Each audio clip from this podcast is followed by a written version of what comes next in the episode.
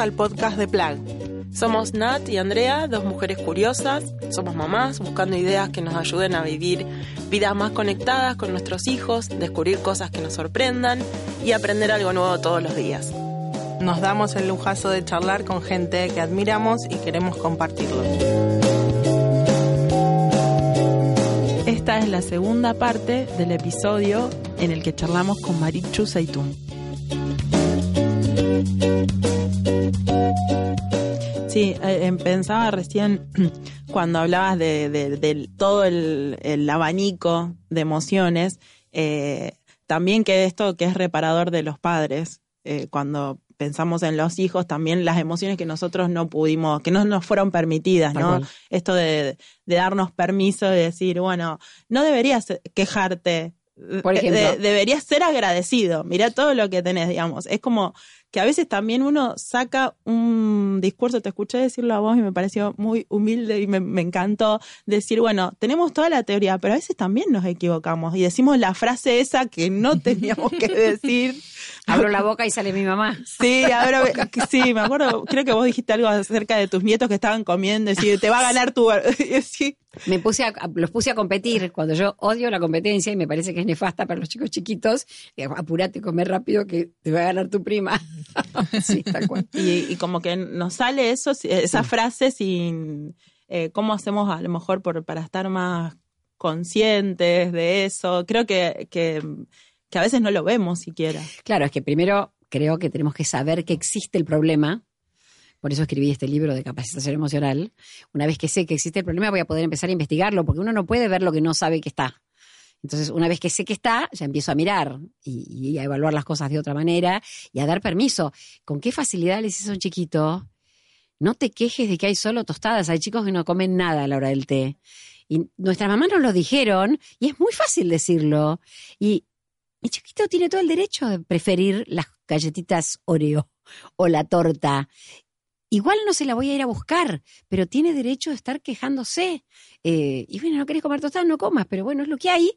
Y tenés derecho, te gusta más la torta, ¿qué le vamos a hacer? Hoy hay tostadas. Sí, sí, validas. Eh. Y mira cómo le mejora la autoestima, porque esa otra mamá le dice, no me gustas, porque no me gusta que quieras torta siempre, sos un egoísta y sos un criticón.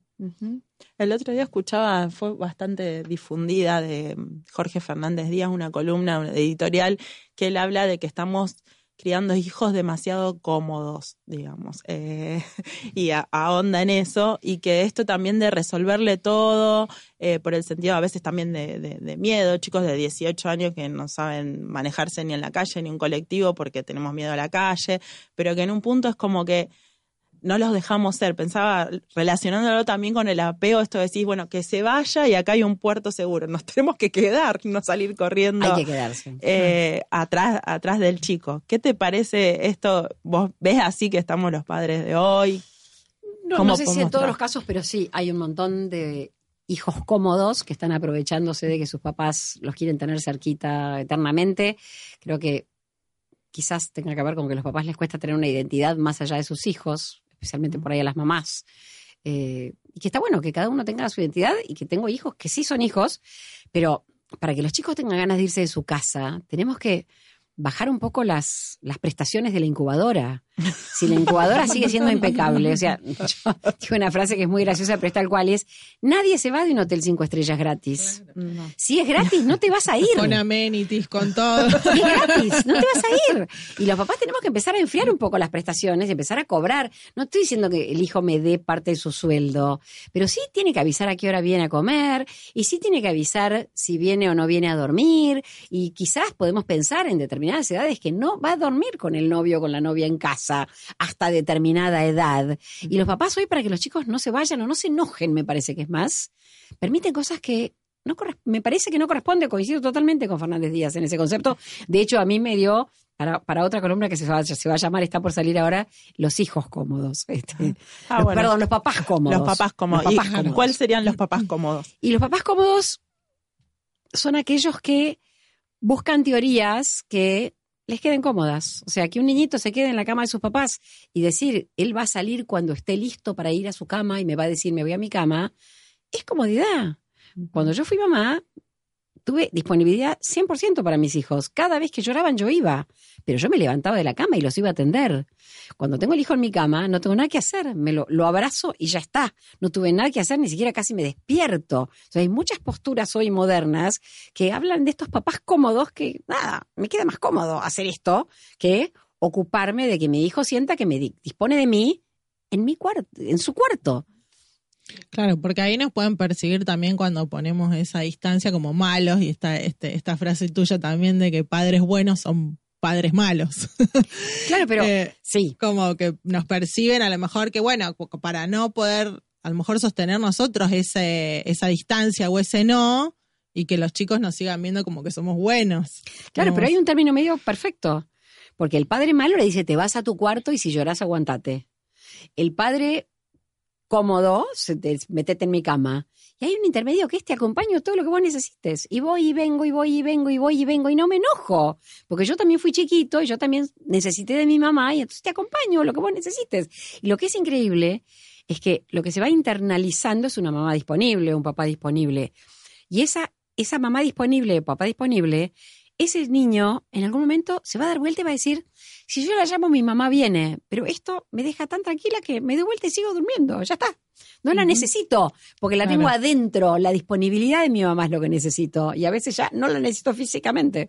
Sí, también pensaba en, el, en el, tema de, de, los padres, cómo me hizo resonancia con el tema del uso de la tecnología, ¿no? Que, que bueno, eh, el, el, niño conectado. Eh, y, Totalmente. Y, bueno, es, es, salir de la incomodidad, es un trabajo eh, que no estén con las pantallas, digamos. yo te quería preguntar sobre los límites. Bueno, estamos con, con el tema vos me decís nuevas teorías y todo. Yo vengo escuchando fuerte algo que dábamos por sentado, después hablamos de cómo poner límites saludables, sostenibles, pero vengo escuchando también corrientes que dicen que los límites no son necesarios, o sea, en, la vida. ¿Por qué son de, la crianza, digamos? ¿Por qué son necesarios los límites? ¿Por qué seguís creyendo en los límites? Porque la vida tiene bordes. O sea, si yo como más de lo que tengo que comer, me duele la panza. Y si mi mamá me deja que no le dé la mano para cruzar la calle, por ahí me pisa un auto. O sea, la vida tiene límites, no existe. Los adultos tenemos un montón de límites, no estacionamos en lugares prohibidos, hacemos las cosas como las tenemos que hacer. Y si nosotros hubiéramos venido acá a las 10, no podíamos tener la entrevista. O sea, las cosas son de, de, esa manera. ¿Por qué pensar que un niño no tiene límites? Esto no quiere decir que a un bebito muy chiquitito yo le voy a poner límites que no corresponden a su edad. Cada límite va a ser de acuerdo a la edad de ese bebé y les vamos a ir enseñando muy de a poquito que la vida tiene bordes. Pero la mamá, cuando está en la ducha y su bebé llora, lo hace esperar. Y de alguna manera eso es un límite. No lo hizo a propósito, justo se metió en la, lucha, en la ducha, el bebé lloró, el papá lo atiende dos minutitos hasta que ella sale. Y todo esto va fortaleciendo a ese niño, porque la realidad es que ¿por qué creo los límites? Porque el límite fortalece. Si yo puedo tolerar límites cada vez más tiempito esperar a mi mamá, cada vez más tiempito esperar la comida y no me atienden cada vez en cuanto yo quiero, aprendo a esperar, aprendo a esforzarme, aprendo a frustrarme, aprendo a sufrir un poquito, con lo cual lo que voy a tener es fortaleza yoica, decimos las psicólogas. ¿Y esto qué quiere decir? Que puedo enfrentar los contratiempos de la vida un chiquito hoy en jardín de infantes, la, la, maestra elige uno para ayudante y tiene 20 príncipes que gritan escandalizados porque no son ellos los ayudantes, porque en su casa son su majestad el príncipe y la maestra no puede trabajar con 20 príncipes. Tenemos que, tienen que llegar los niños al jardín un poquitín fortalecidos para esperar tu turno, para poder frustrarte, para saber que vos hoy no podés comer chocolate porque te duele la panza. O sea, no le pones un límite, come chocolate, aunque te duele la panza. No, no comas chocolate. Sí, tal vez parece que estuviéramos hablando de algo obvio, pero no sé si es tan obvio que los límites fortalecen o que, o que son necesarios. Y la pregunta siguiente, ¿puede haber límites sin consecuencias o cuál es la diferencia entre una consecuencia, un castigo. A veces está como muy linkeado, decir, bueno, tenías que eh, salir de la pantalla a tal hora, un chico más grande, no lo hizo, bueno, mañana no usas la pantalla, pero a veces no es tan fácil el link entre el límite que, que, se pasó y la consecuencia, digamos. ¿Cómo, cómo establecer eso? En primer lugar, para los más chiquititos, menores de 5, que no tienen una conciencia moral clara, muy poquitas consecuencias. van a tener consecuencias en algunas situaciones. No sé, si te desatás en el auto, paro el auto y te vuelvo a atar, porque un chico chiquito no puede decir, a ver, yo elijo atarme y estar seguro o elijo no atarme y estar en peligro. O sea, no tiene la capacidad de No. Entonces, es bastante ridículo poner una consecuencia, perdón, y tratar de que el chico entienda y tome su buena, Buena decisión. decisión, Entonces, sí. con los más chiquititos, la mayoría de las veces es, te digo, apaga la tele, te apago la tele, vení a la mesa, te traigo a la mesa, anda a la Nos cama. te involucramos meto. físicamente. Nos involucramos físicamente para conseguir. Ahora, en poquitas situaciones como el cinturón de seguridad, vamos a agregar una consecuencia, porque yo estoy sentada adelante en el auto y no atrás, no puedo impedir que se desate. Como no puedo impedir que se desate, voy a empezar a, en- a enseñarle este concepto de consecuencias. Pero mucho más chiquitito, cuando una mamá le está dando de mamar a su bebé y el bebé la muerde, un bebé de 6, 7 meses, la mamá automáticamente lo saca del pecho y no, le- no le dice, te lo, esto no es una penitencia, no, te saco porque me dolió. Sí, Claro. Pero ese bebé de siete meses ya está entendiendo que Eso la no. consecuencia por haber mordido el pecho de mi mamá es que me, quedé sin leche. Y en dos o tres experiencias va a dejar de morderla. Y lo mismo pasa, tenés un chiquito de un año y medio alzado y te da un sopapo porque, nada, se entusiasmó o se enojó y lo pones en el piso. Y en dos o tres experiencias él va a entender que, ah, si yo estoy alzado y me, me- Claro. No me conviene. no me conviene, yo elijo, pero esto es el comienzo de esa consecuencia. No empieza recién a los cinco, empieza desde muy chiquititos, pero lo vamos haciendo despacito. Cuando tienen cinco o seis, ya empiezan a saber que las conductas tienen consecuencias, y ahí también quiero separar consecuencia de penitencia. Penitencia es como nos educaron a nosotros, que duela, que le moleste, que sufra, castigo, castigo arbitrario, injusto, elegido por el adulto. La consecuencia es más, en lo más posible, natural o lógica, tiene sentido para el que la da y tiene sentido para el que la recibe la consecuencia. O sea, vamos armando un sistema de consecuencias lógico y a veces, cuando no tenemos ninguna consecuencia lógica ni natural, agregamos la pantalla. O sea, si no hay consecuencia lógica o natural posible, te voy sacando las pantallas. Pero yo les diría, agreguemos las, las pantallas de a un día Sí, un sí. día sin tele, un día sin play. Y una cosa Cosas más. realizables, digamos, Claro. sostenibles. Sí, cosas sostenibles. A mí me decían, si se siguen peleando, los bajo del auto. No sirve, porque no los voy a bajar. En cambio, sí sirve decir, si se siguen peleando, paro el auto, tienen que ir a correr una cuadra y volver, y después se suben de nuevo. Eso sí sirve, porque eso sí lo puedo hacer. Entonces, elijamos consecuencias que podemos cumplir. Y si tengo un hijo de 8, le voy a decir, si volvés a erutar, te vas de la mesa. Ahora, si tiene 14, le voy a decir, si volvés a erutar, me voy yo de la mesa. Porque ¿cómo haces para que tu hijo de 14 se vaya de la mesa del té? Claro. O sea, uno tiene que pensar con mucho cuidado cuáles son las consecuencias que ponen. Pero los, para mí el error más grande que escucho en la consulta es los papás dicen las cosas 500 veces y no se paran o dicen las cosas 500 veces las amenazas de consecuencias Sí, sí. y no las cumplen. Que ya Entonces se lo la cree. vida termina en yo obedezco a mi mamá cuando se le pararon todos los pelos, Claro. cuando se ha hecho una loca desquiciada y antes que eso no necesito hacerle caso y es un problema ese. Sí. Sí, yo ten- tuve muchos problemas con los berrinches. Eh, ahora ya tengo dos latentes y hay uno que sigue haciendo berrinches, así que sobre eso te quería preguntar. El berrinche es frustración extrema. Y entonces, un chiquito que está en frustración extrema no está pudiendo resolver lo que le pasa. No necesita irse expatriado a Paraguay. O sea, mandarlo al baño, mandarlo al cuarto y decirle volvé cuando te hayas calmado, es dejarlo solo con su desesperación. Obviamente, si lo que va a ocurrir cuando se queda es que yo estoy muy sacada y yo estoy muy poseída por mi sistema límbico y entonces por ahí sí tengo, nos conviene separar nuestros cuerpos. Pero no pensemos en te mando a tu cuarto hasta que te calmes como una penitencia. Pensémoslo como es un resguardo de nuestra propia seguridad, la mía y la tuya, para no acogotarte y para que vos no me pegues. Claro. Nos separamos un ratito. Pero si la desconexión la hacemos los adultos o a veces la hace el niño, porque es el mismo chiquito el que se va rabioso, la conexión es responsabilidad adulta. Siempre la reconexión es responsabilidad del adulto. Si lo mandé a su cuarto, al ratito voy yo y le digo, no se te pasó, a mí ya se me pasó. ¿Hablamos? Y si todavía no se le pasó, al ratito vuelvo y al ratito vuelvo hasta que se le haya pasado. Porque los chicos eligen. A veces quedan furiosos, patean, tiran todo. Otras veces es como que disocian y se ponen a jugar con cualquier cosa divertidísimos. Otras disocian y se quedan dormidos allá en el cuarto. Se cansaron. Se de- cansaron. Y otra, para no sufrir, se ponen a, a pasar la fenómeno y no sirven. La única solución que sirve es espero, porque yo sé que mi papá o mi mamá me quiere un montón y está esperando que yo me calme un poquito para venir a buscarme. Y entonces va a ser mucho más corto cuando mi papá y mi mamá vuelven. De todos modos, el berrinche al año y medio, dos, hasta los dos años y medio, es medio inexorable, tiene que ver con la individuación. Piensen en ese chiquito de dos que dice, wow, puedo decidir, no quiero el plato verde, quiero el amarillo. Puedo decidir, no me quiero poner zapatos. Puedo decidir, no quiero entrar en la bañadera. Es una especie de borrachera de poder fabulosa eh, que es muy necesaria porque tiene que ver con convertirse en una persona separada de su mamá. La contracara de eso que ayuda es el miedo. El chiquito que tiene berrinches empieza a tener miedos también y no lo tenemos que vigilar tanto. A los chiquitos de un año hasta el del año a los dos los tenemos que cuidar un montón porque todavía no tienen berrinches pero tampoco tienen miedo. Entonces hay Claro, que estarles claro. muy, muy encima.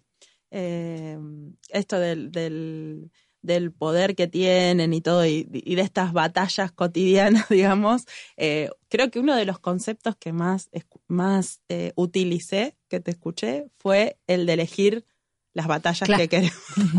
así que para los que están escuchando que no lo conocen, me parece así como algo de oro, Claro. porque te digo que a mí me ha venido muy bien. uniendo los temas que venimos hablando, cuando yo primero me pongo en el lugar del niño y comprendo lo su deseo, su necesidad, por qué está enojado, lo que le pasa, ese es el momento de decir, esta batalla no la quiero librar y no la libro, o esta batalla la voy a librar igual porque es necesaria. O sea, yo... Pero lo que es impresionante es que cuando yo comprendo, pongamos el chiquito quiere cruzar solo la calle, se tira al piso a patalear porque quiere, no me quiere dar la mano. Yo comprendo su deseo y, la, y mientras lo comprendo y la rabia que te da, y vos querrías ser grande y cruzar solo la calle, y mientras tanto le tomo la mano y cruzo con él, que es muy distinto a no comprendo su deseo, vos ya sabés que vos no podés cruzar sola porque sos chiquito. Entonces, si yo me paro en el lugar del niño, en ese minuto tomo esa decisión. Comprendo su deseo y le digo que sí, y se acabó la batalla, o comprendo su deseo pero le digo que no de una manera mucho más amorosa. Qué lindo. Hermoso. Ah, ¿Tenés alguna otra pregunta? Eh, la primera pregunta. Ah, no te hicimos la pre- Tenemos una pregunta así como de rigor al principio y se nos pasó. Se nos pasó, así que te la vamos a hacer ahora. ¿Qué vamos a hacer sobre el final? Contanos algo de Marichu que no esté en tu currículum. Algo que no conozcamos de vos. Bueno, podría contarles que soy mamá, soy abuela un montón de chiquitos y que todo este movimiento de escribir y de trabajar, de, de escribir sobre todo, tiene que ver con que me gustaría que otros papás sepan lo que yo no supe cuando me crié a mis chicos chiquitos. O sea, yo crié a mis hijos a la vieja usanza con una línea más bien autoritaria, que era una bruja, pero tenía esta línea y, y- y aprendí un montón de conceptos de cosas que me parecen que me abrieron la cabeza y me costaba mucho no poder transmitir eso a otras personas y me quería retirar de este mundo habiéndoselo contado a otra gente. Y bueno, otra cosa de Marichu que no está en los libros es creo que todos tenemos que tener distintas canastas donde depositamos distintas cosas para, para no depender, que nuestra autoestima no dependa tanto de nuestros hijos. Entonces, qué importante es, ya sea, lo mío es más bien quieto, leer, bordar, este, pero qué importante es que tengamos otras cosas donde pongamos un pedacito de nuestra autoestima, ya sea cocinar o lo que fuera, porque es mucha presión para los chicos ser como la bandera que nos representa. Claro, tal cual. Nosotras hacemos un podcast. Claro, por ejemplo, tal cual, sí, exacto. Eh, te hago una última pregunta así. eh, ¿Qué nos recomendarías? Bueno, desde esto que decís de, de transmitir, gracias por transmitir a los padres por ahí más jóvenes, con chicos chiquitos. Si vos dijeras, mira, concentrate en eso, hacelo así, eh, si nos tuvieras que dejar así como la regla de oro para que nos concentremos, ¿qué nos dirías? Y yo diría dos palabras. Una es disponibilidad. Tenemos que estar lo más disponibles posibles cuando estamos, porque el problema es que a veces estamos pero no estamos disponibles. Y la otra es el, el gran cambio de la disponibilidad, de la ah, incondicionalidad. Nuestros papás eran incondicionales con nosotros, pero no nos lo decían.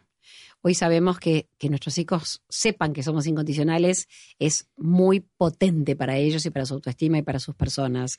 La incondicionalidad es fabulosa, pero también hace que ellos exijan más, protesten más, se quejen más. O sea, es más duro educar a un niño que se sabe amado incondicionalmente, pero creo que para mí es, lo, es la clave espectacular. Me quedo con esas dos palabras, nos quedamos. Y bueno, para cerrar también tenemos tres preguntas, no, tres preguntas no, son tres palabras. Dale. Son nuestros tres ejes en Somos Plug eh, y yo te voy a decir cada una y nos gustaría que nos digas qué, ¿Qué te a qué sugiere? qué te remiten. La primera es conectar, Indispensable para vivir. la otra es sorprender Me encanta el concepto. Eh, qué importante es sorprenderse cada mañana un poquito con algo. y la última es aprender. Eh, también fundamental. Creo que si no aprendemos, no estamos abiertos para aprender y el día que yo crea que me la sé toda, estoy en el horno. Hermoso. Hermoso. Bueno, muchas Un- gracias. Un placer tenerte. Igualmente fue un placer estar acá. Hermoso. Gracias De nada. por tu tiempo. Gracias a ustedes por invitarme.